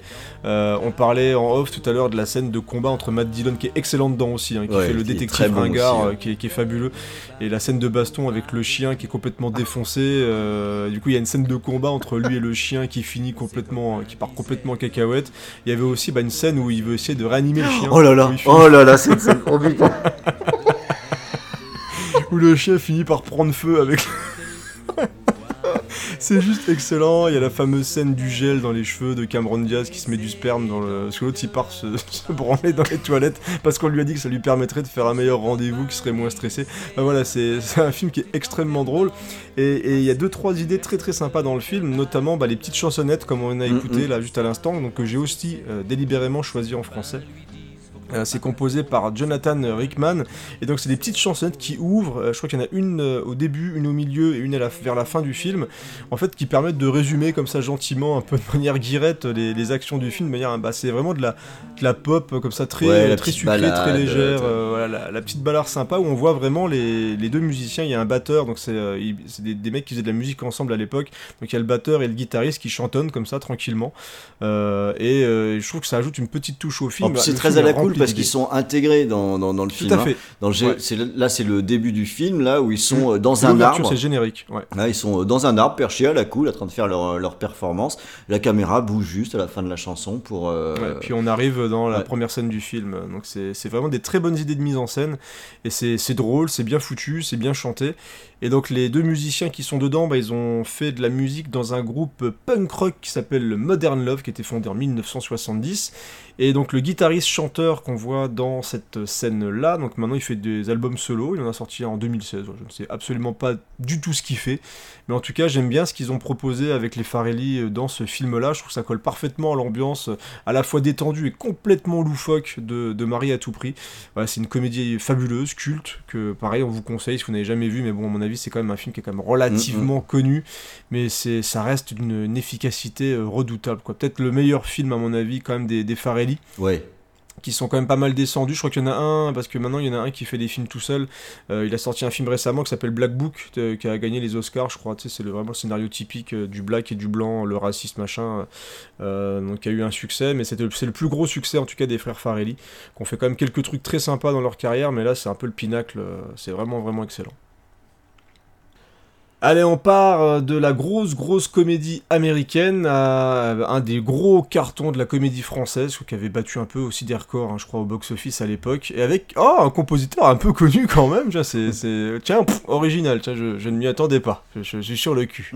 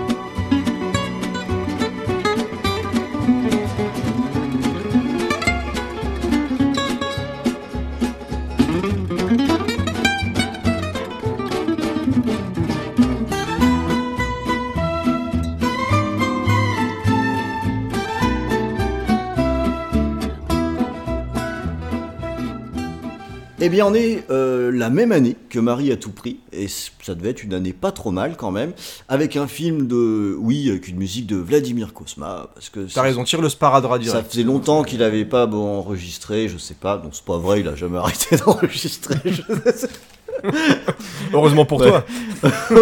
Donc ça fait longtemps que j'en ai pas parlé, cela étant. Ça fait, ça fait au moins une demi-heure. Euh, C'était en 98 et c'est le Dîner de con, le film de Francis Weber.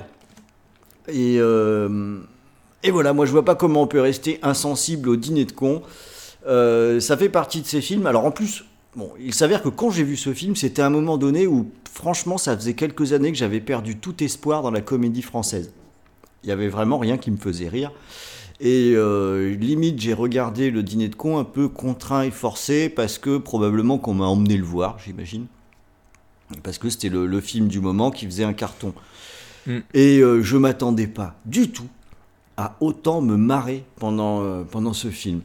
Alors, on retrouve les recettes un petit peu euh, habituelles dans les, les- les films français, les comédies qui marchent bien. Ben déjà, ah, ben c'est ça. On est sur une logique de théâtre et on a un casting en or massif. Les, les acteurs sont géniaux. Euh, Jacques Villeray, toujours été un grand acteur, hein, euh, encore un truc Ouais, qu'on ouais. oublie un peu. La, la, la soupe au Euh, chou. la soupe au chou, T'aurais pu mettre la exemple. soupe au chou, salaud. J'ai un peu hésité, figure-toi. Hein T'aurais pu, ah, t'aurais pu mettre la soupe au chou. C'était dans ma shortlist, ouais. Ah non, Ouais. c'était c'est trop. La musique est.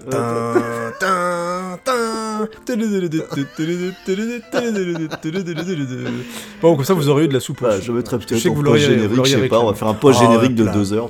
Ah ouais, quelle faute de goût, j'ai complètement zappé. Bah, il euh, a- bah, c'est sûrement pas Vladimir Il a fallu faire des choix. fallu faire des choix. en tout cas, là, dans le dîner de con, euh, Villeray est absolument euh, fantastique. Ah, il est génial, il est ouais. fantastique. Euh, en fait, il est, il est vraiment con, tout en étant incroyablement touchant. Enfin, il est génial. Euh, L'ermite, j'en avais un petit peu marre de ce mec-là, mais dans ce film-là, il est génial en gros connard. Hein, on peut le dire. C'est un peu. Ah oui, il est, aussi très très bon, Thierry Lhermitte. Et puis moi, j'ai un petit faible toujours pour euh, Daniel Prévost. Il m'a toujours fait marrer, Daniel Prévost. Ah, mais qu'est-ce qu'il est drôle Et dans là, ce film. il est quand même Oh. génial euh, là-dedans. Donc c'est euh, cheval. Il y avait un bibelot là. Ouais, Il y avait un bibelot. Allez. Oh, Oh, il est fort. l'OM. Oh, je- Enfin, c'est incroyable. Et il y a une scène en particulier avec Francis Huster, qui est un type que j'aime pas spécialement beaucoup. Non, moi Mais- non plus. ouais, Mais il s'avère qu'il a une scène dans ce film où, euh, face à la stupidité de la situation, il craque et il part en fou rire, et un fou rire qui est très très communicatif. Euh, ce qui donne une, une scène qui est. Il est vraiment con, hein, c'est pas ça qu'il dit. Ouais, ouais. Il est vraiment con. Est- C'est le con de ton dîner. Ça, J'ai un champion du monde.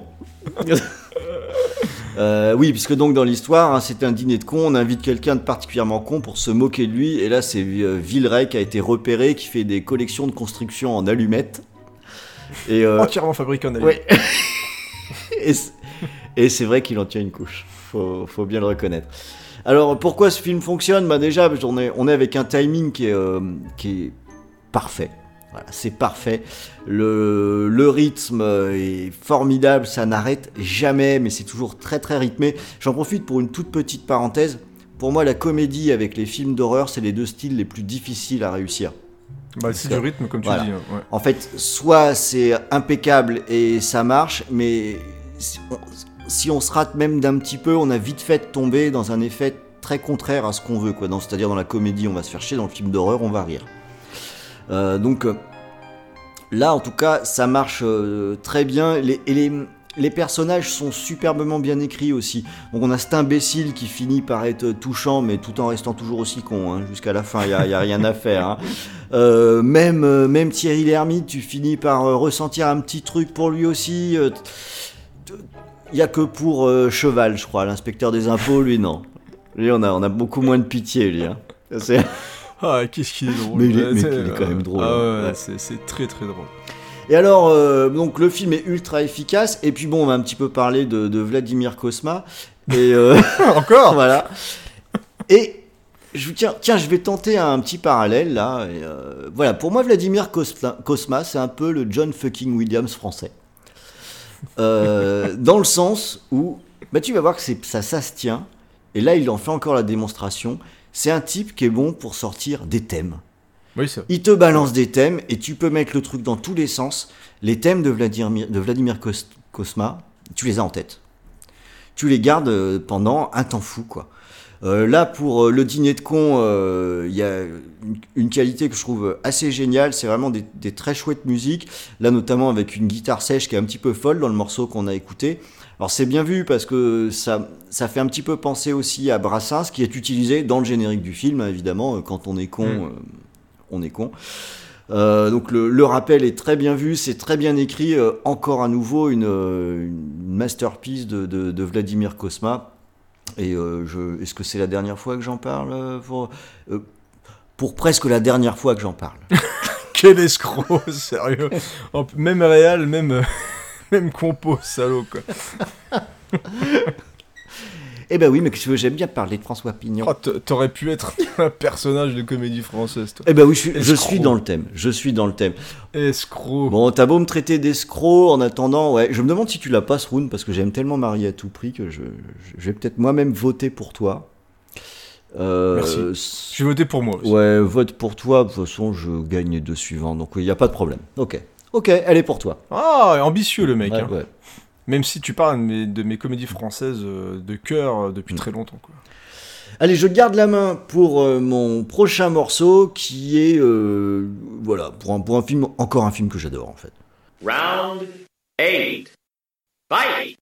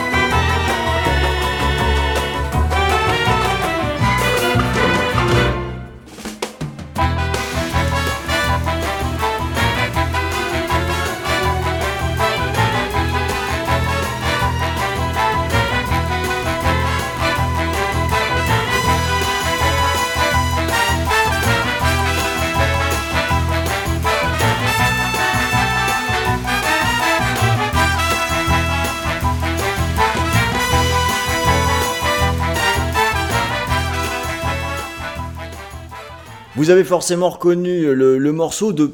Alors, peut-être que je vais m'avancer, mais pour moi, c'est la plus grande comédie française récente. Ah, je valide. hein. Voilà, c'est c'est ce que je Je- pense. hein.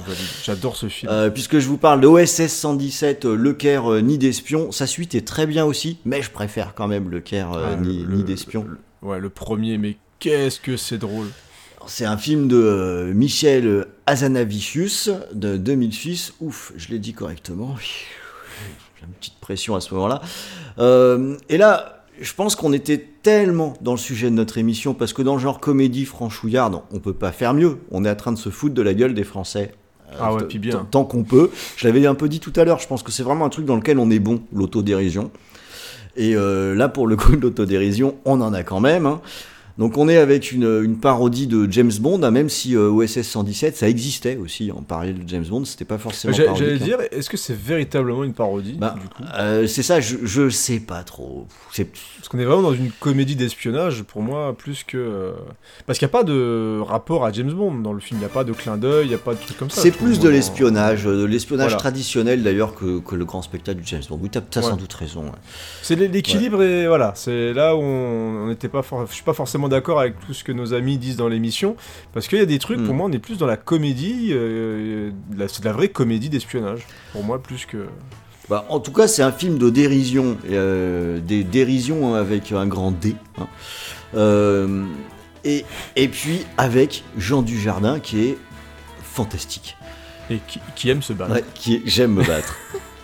il, il réussit quand même dans, je dirais la même seconde, mais non en fait, en même temps, à être définitivement un gros connard. Mais en étant tout sympathique aussi, quoi. Je repense à tellement de scènes. C'est quand même un peu fou. Alors oui, parce que le film comporte un, un paquet de scènes complètement folles. Alors évidemment, il y en a une, là, je pense que je vais vous mettre la musique pendant que je parle, de- quand, quand il joue euh, Bambino en version rail. euh, de- Qu'est-ce que j'ai pleuré de rire aussi. c'est quand même une scène incroyable. et Et d'autant plus- tête de con. Il- il- Et c'est marrant parce que souvent, moi, les scènes de, de musique dans les comédies, c'est des moments où je décroche un petit peu. Bah là, pas du tout. Hein. Ah, regarde là, la. Bah, bah, c'est quand même assez incroyable. Voilà, moi je revois avec émotion le, les- quand il joue avec le poulailler, euh, avec la lumière, jour-nuit. Il y a un moment où il y a un dialogue entre espions qui est absolument génial, où ils disent des phrases comme queue ni tête, les uns Comment est votre blanquette C'est- C'est limite euh, Camoulox à la fin. Enfin, mais, mais tout est tellement drôle. euh, votre voiture est sale. Je vous mettrai un petit coup de polish. Il y a tellement de trucs qui reviennent en fait, et c'est là où on se dit que c'est forcément une grande comédie parce que quand on imprime aussi bien euh, tout ce qu'il y a, et si on s'amuse, si on va sur internet et qu'on met citation au SS 117, euh, la liste elle est énorme. Hein Ah, mais elle est énorme, mais en plus, clairement, le côté chauvin et raciste du français mais, est mis en avant d'une manière euh, tellement jouissive. Tout est, tout est tellement drôle là-dedans, mais le mec, c'est un C'est vraiment le pire des c'est le connards. pire des connards, ouais. Il se comporte comme un connard avec absolument tout le monde. Et il y a aussi une scène Mais, qui est mais tu géniale, sais, c'est à la c'est fin tu sais, c'est un connard, mais en toute bonne foi. Ah oui, tout à fait. Pour lui, c'est normal. Voilà. Dire, c'est, c'est tout à fait normal de critiquer une religion. Bah, Votre religion, vous dites qu'elle est grande, elle est grande, mais bon, en attendant, il y a de la poussière partout, et puis, euh, et puis voilà quoi. Et quand t'as la, la scène dans le camp nazi avec un, c'est un arabe Ah ouais, nazi, putain, Un arabe nazi. Déjà, on te tolère. Heinrich, un postiche. Non, puis c'est quand même dans ce film où il y a ce fameux truc où euh, le gars se lamente que les nazis ont toujours le mauvais Tout rôle. à fait. c'est, vraiment génial quoi. Ah non, mais quand il se bat avec le, le, le russe et qui, vous avez vu, j'aime le soviet éponge. Ah non, mais c'est tout, tout est drôle. Ah bon. C'est, c'est vraiment. euh, Et en plus, même au niveau réel, je trouve que le film est très bien réalisé. c'est vraiment bien. Alors, euh, Michel Azanavicius, il est, il est devenu, il a fait le carton mondial avec The Artist un petit peu plus tard. Mais moi, il, il me Mm. plaisait déjà bien parce que c'est quand même lui qui a fait les détournements, euh, la classe américaine Absolument quoi. et euh, Superman contre Derrick. C'est- Euh, ouais, c'est un mec qui est, qui est doué. Et je veux dire, la classe américaine, moi, ça me fait mourir de rire, quoi. Je, Ah, je- tout le je temps. l'ai vu, je sais pas combien Tout de fois, je me remets jamais de chouchou qui veut dire danser dans des rides contre Superman, tu vois. Mais il y a vraiment énormément de choses drôles. Des chips On va manger des chips C'est tout ce que ça te fait quand tu dis qu'on va manger des chips. Tu veux une Wish Lorraine? Enfin bon, on va pas faire tout le film. Mais si vous avez jamais vu la classe américaine, on vous le conseille aussi.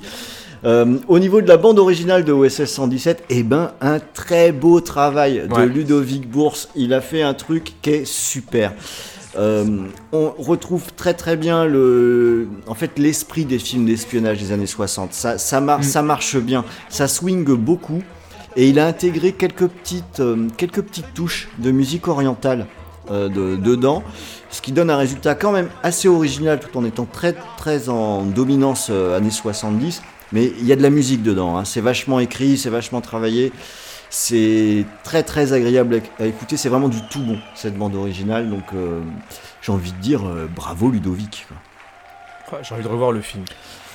Bon, allez, je vais te laisser la main quand même, parce que toi aussi, tu vas nous parler euh, d'un, homme sans peur qui affronte l'adversité. Alors bon, je sais que j'ai gagné le point, mais tu vas nous faire rire quand même avec ton film.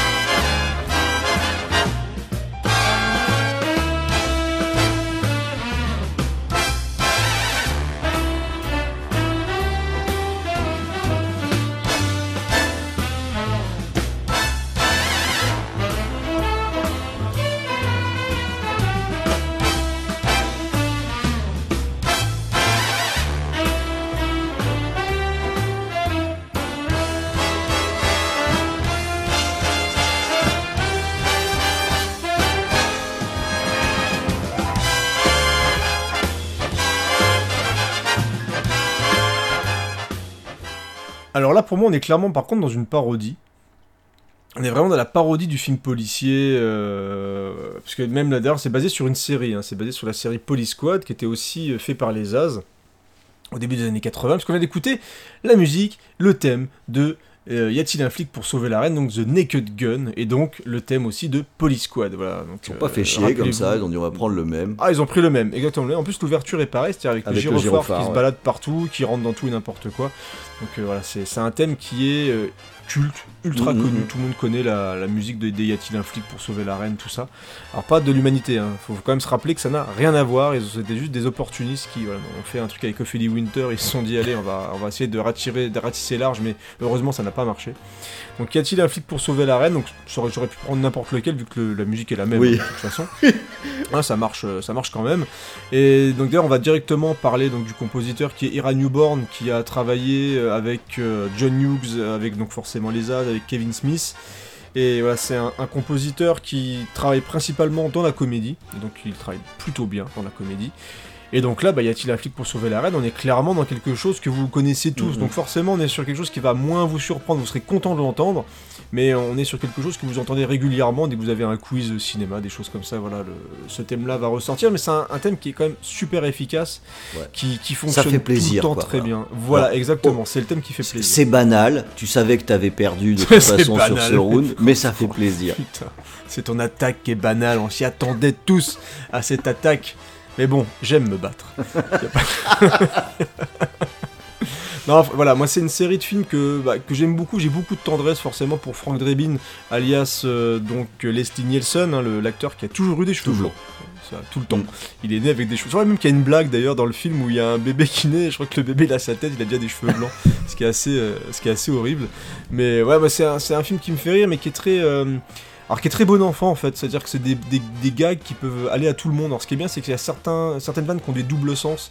C'est-à-dire qu'à un moment, euh, il y, a- gonzesse qui descend une échelle et dit oh belle, euh, belle, belle fourrure. En fait elle est en train de filer une tête de, tête de sanglier. Enfin voilà, il y a, y a plein de trucs marrants comme ça. Après c'est des vannes des fois à base de la voiture arrive, elle renverse une poubelle ou elle fait tomber un mec dans l'eau. Enfin voilà, il y a, y a un petit peu de tout. Il y a à boire et à manger, ça, ça va tellement à 100 à l'heure en fait les, les y a-t-il un flic que bah t'as des t'as des scènes qui forcément des fois bah ça fonctionne un petit peu ça tombe un petit peu à l'eau c'est ça que je voulais dire mais globalement c'est très drôle c'est quelque chose de très très drôle qui peut faire même rire les gosses je pense que moi, Ouais, j'ai- carrément. j'ai vu ça quand même euh, assez assez tôt et, euh, et les Nielsen, il est magnifique dedans. Enfin, c'est aussi un espèce de, de, de teubé euh, qui est très sûr de lui, va faire ses enquêtes et tout. Ça me fait un petit peu penser, tu sais, à l'inspecteur Gadget en fait. Carrément, qui, euh, ouais, tout à fait.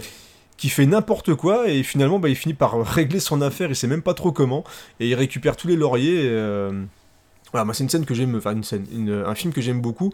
Et pourquoi je parle de scène? Parce qu'il y a, en, en retravaillant un petit peu le, le truc pour me remettre le film en tête, l'exemple parfait en fait pour euh, il y a-t-il un flic, c'est un moment où il doit s'infiltrer dans une chambre d'hôtel.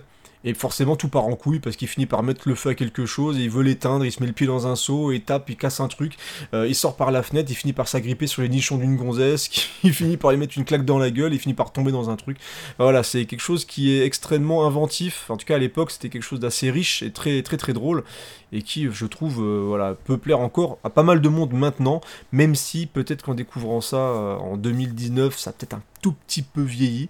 Mais en tout cas, moi, je trouve ça drôle. Voilà, je sais que vous aussi vous trouvez Sauf ça drôle. donc, Nielsen voilà. qui lui n'a pas vieilli, puisqu'il a toujours la, la même tête. Et ouais, il a toujours la même tête qu'à l'époque. Mm. Euh, alors, il a tenté de refaire quelques petits trucs, mais c'était un petit peu compliqué quand même. euh. Mais j'ai beaucoup de tendresse pour euh, Leslie Nielsen. J'aime beaucoup cet acteur, en même temps, parce qu'on a grandi avec. Enfin, moi, en tout cas, j'ai grandi avec, avec ces films-là. Donc voilà, beaucoup, beaucoup d'amour pour The Naked Gun. Oh, Ron, je vais te repasser la parole avec, oh là là, un film d'un mec qu'on connaît, euh, et pour voilà, composé par un mec qu'on a déjà entendu. C'est, c'est, c'est un- oh là là. Et heureusement que tu commences par c'est du solide hein, dans ta chronique, parce que Round nine. Fight!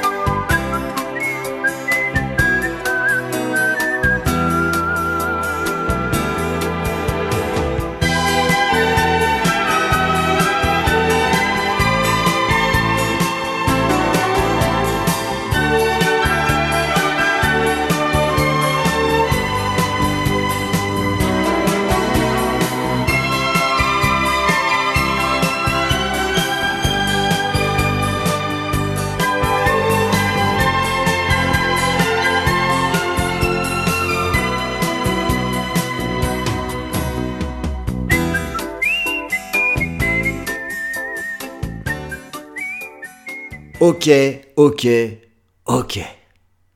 Ok, je parle d'un film de Francis Weber, de 1983, et avec une musique de Vladimir Kosma. Ok. Mais en même temps, comment je pouvais ne pas aborder à un moment donné le, un des films avec euh, Gérard Depardieu et Pierre Richard dans cette émission? Donc Ouais. ça me semblait compliqué. Euh, donc là, c'est les compères que, que, que je, dont je choisis de parler. Euh, et puis, euh, je, ça aurait pu être n'importe lequel des trois. hein. Ça pouvait être aussi, il y a quoi? C'est La Chèvre, et puis le troisième, c'est Les Fugitifs, si je me trompe pas. Mhm, Alors- c'est ça. Alors, c'est marrant parce que j'adore ce duo. Moi, personnellement, Pierre Richard me fait beaucoup rire. Alors, certes, ça a pris, suivant les films, hein, mais le côté gaffeur, etc., m'amuse. J'aime bien le voir faire des grimaces. Côté lunaire, Ouais. moi j'aime bien, ouais, c'est ça. Euh, Il y a beaucoup de trucs qui m'ont beaucoup fait rire euh, que j'aurais pu faire. Je me rappelle, je sais plus dans lequel c'est, j'arrive pas à me rappeler le film, ce qui fait que je l'ai pas sélectionné. Où il fait des pubs et il a inventé un truc. La bouffe pour chien, c'est ragoût toutou. Alors s'il y a un dit auditeur rien. qui me retrouve ça, à un moment donné, le slogan c'est le ragoût de mon toutou, moi j'en suis fou. Ragoût Est-ce que c'est est-ce que c'est composé par Vladimir Alors Cosma pas ce petit euh, passage-là. Mais voilà, c'est un film où les publicitaires, il a que des idées à la con, il fait un concours où il faut que les gens s'écrasent des œufs sur la gueule, ça provoque limite une guerre civile. Je ne me souviens plus du titre de ce film, donc aidez-moi. En tout cas là, euh, ce qui marche très très bien, c'est le duo avec Depardieu, sachant que je suis pas un très gros fan de Depardieu, personnellement. euh, C'est pareil, il peut être, tr- il peut être très bon euh, en tant qu'acteur, attention, en tant qu'acteur, il peut être très bon s'il est bien utilisé. S'il est bien utilisé, c'est ça. Voilà, Ouais, c'est... il fait partie de ces acteurs où on lui excuse tout. Mm. Le mec peut faire la pire des merdes, euh, mais il gagne toujours son gros chèque, et euh, même s'il rapporte rien, c'est des mecs qui ont toujours du boulot. com- y compris quand il joue comme une patate. hein. Il est loin Ah, d'être, il est loin d'être bon dans tout ce qu'il En fait. plus, il joue avec une oreillette, hein, il l'assume, il vient, il lit pas les scénars, il a une oreillette, et puis euh, il fait son rôle comme ça, quoi. Il en a rien à secouer. Alors en tout cas, là, dans le, le duo avec Pierre Richard, je dois dire que ça marche super bien. Le, côté euh, la brute épaisse, euh, euh, donc brute de décoffrage, avec à côté le, Pierre Richard qui lui va forcément être, c'est François Pignon lui, hein, donc forcément il est apeuré, il a peur de tout, il est gaffeur, etc. Et ce- cette espèce de duo improbable fonctionne en très grande partie grâce aux acteurs. C'est vraiment eux deux qui font que, que, que ça Bah, marche bien. c'est important. hein, Ah. C'est vraiment le clown, euh, le clown triste et euh, le, le clown blanc. tu vois. Mais là, c'est on est carrément dans le buddy movie. là, Clairement. euh, dans, dans ce film-là. Clairement, c'est tout à fait ça. Et j'aime bien cette trilogie aussi parce que, euh, on l'a déjà dit tout à l'heure, mais Francis Weber, il maîtrise quand même très très bien son art et notamment le timing de ses films. Dans ces films-là, à nouveau, c'est très très rythmé. Le, euh, les gags, ils arrivent euh, quand il faut, comme il faut. euh, Il y a quelque chose qui est bien équilibré sur toute, toute la durée. Moi, je trouve que c'est très intéressant et que le fait que ce soit basé essentiellement sur le rapport du duo entre les personnages fait que ce sont des films qui vieillissent plutôt bien. Hmm. Euh, le- en fait, les compères, je l'ai revu il y a pas si longtemps que ça et j'ai été surpris de constater que bah ouais, ça marche toujours quoi. Euh, donc voilà, si c'est des films que, que vous connaissez pas, euh, peut mériter, ça mérite qu'on jette un petit coup d'œil. Euh, franchement, ça marche bien, c'est franchement drôle. Et puis voilà, les musiques, hein, Vladimir Kosma. Je sais pas si je vous ai déjà parlé de Vladimir Kosma. C'est plutôt un bon compositeur hein, qui est souvent rattaché aux comédies françaises, figurez-vous. Il y avait le Fureur Et, en folie, il l'a pas fait. Et, et en tout cas, encore une fois, Vladimir Kosma, d'accord, mais encore une fois, un thème que vous gardez en tête. Et quand cette émission sera terminée, quand vous serez, euh, je sais pas, vous aurez fini votre footing ou vous serez passé à autre chose, ce que vous allez chantonner, faut pas rêver, ça va être du Vladimir Kosma. Je sais pas laquelle, Ils ont, ils ont pas le choix. mais ce sera du Vladimir Kosma. La moitié de l'émission, c'est du Et à ce moment-là, vous pourrez aller sur Twitter et dire oui, Ron, c'est toi qui as gagné ce versus. Bourrage de crâne. Et maintenant, je laisse la parole à mon ami Creepers qui va tout de même conclure notre émission avec un thème vraiment mythique.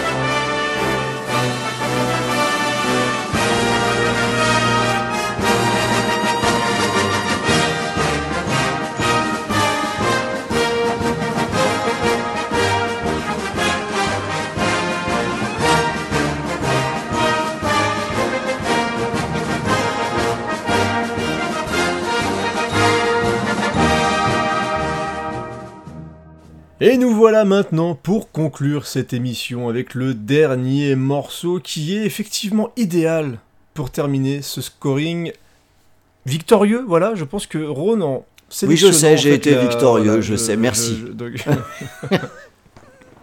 D'ailleurs, on a découvert en faisant quelques recherches que Vladimir Kosma était de la famille que- de Ron. Ron donc Kosma. voilà, euh, tout à fait, Ron Kosma.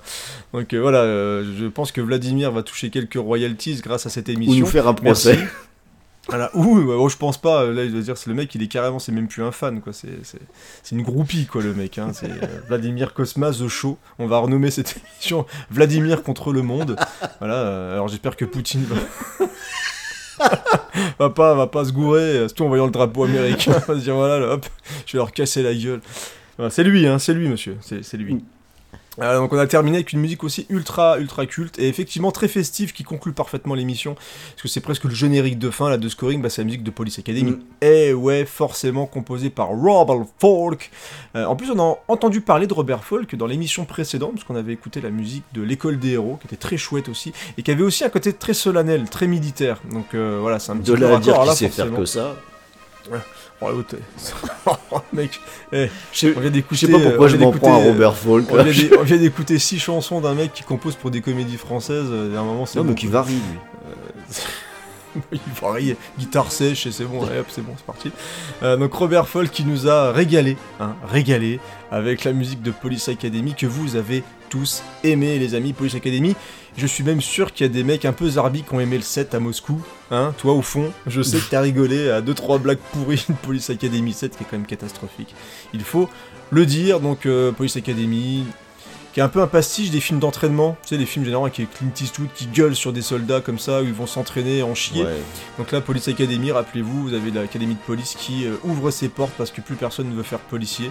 Et donc n'importe qui peut rentrer dans l'académie, et donc des mecs comme Mahoney débarquent, euh, Tackle Bauer, etc., euh, qui, est, qui est excellent. Tu sais qu'en plus, il y a pas longtemps, alors j'ai plus le nom de l'acteur qui joue Mahoney, euh, mais je me dis merde, le mec il est quand même passé à côté d'une carrière parce qu'il avait quand même une gueule, je trouve. Euh, J'ai oublié le nom complètement, ça me, ça me désole un petit peu.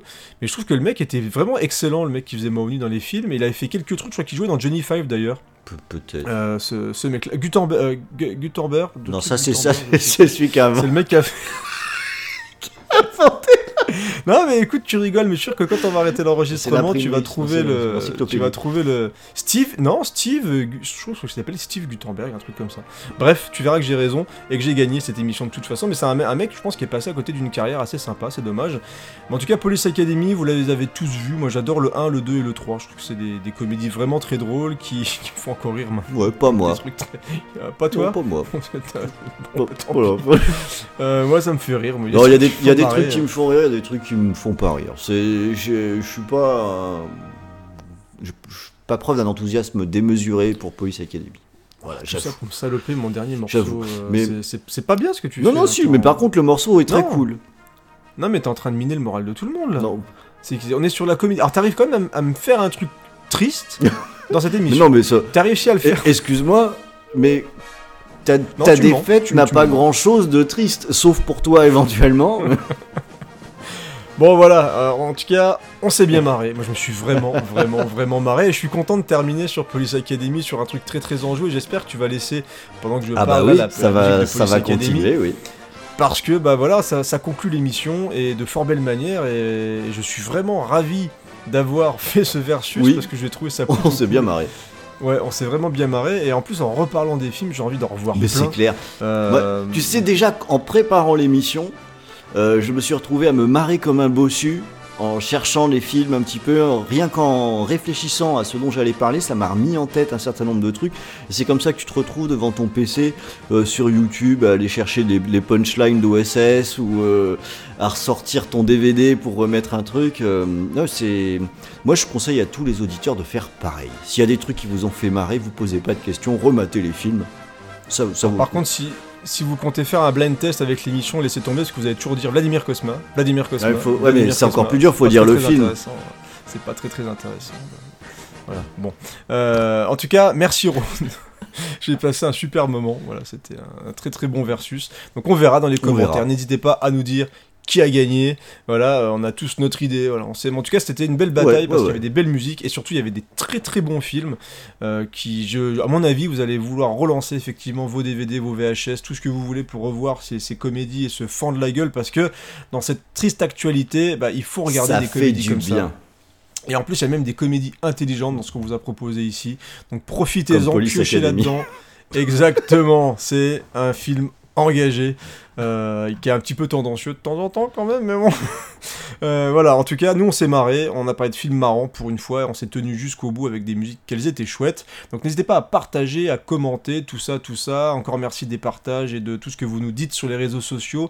On adore parler avec vous, vous le savez maintenant, et il n'y a plus qu'à se donner rendez-vous pour une prochaine émission. Euh, pour une prochaine émission, Ron. Bah oui, alors je sais pas encore ce que sera, je- parce que je crois qu'il nous en reste encore une avant la fin de la saison.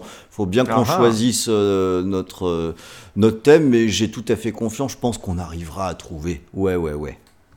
Allez, portez-vous bien, amusez-vous bien, et à très bientôt. Salut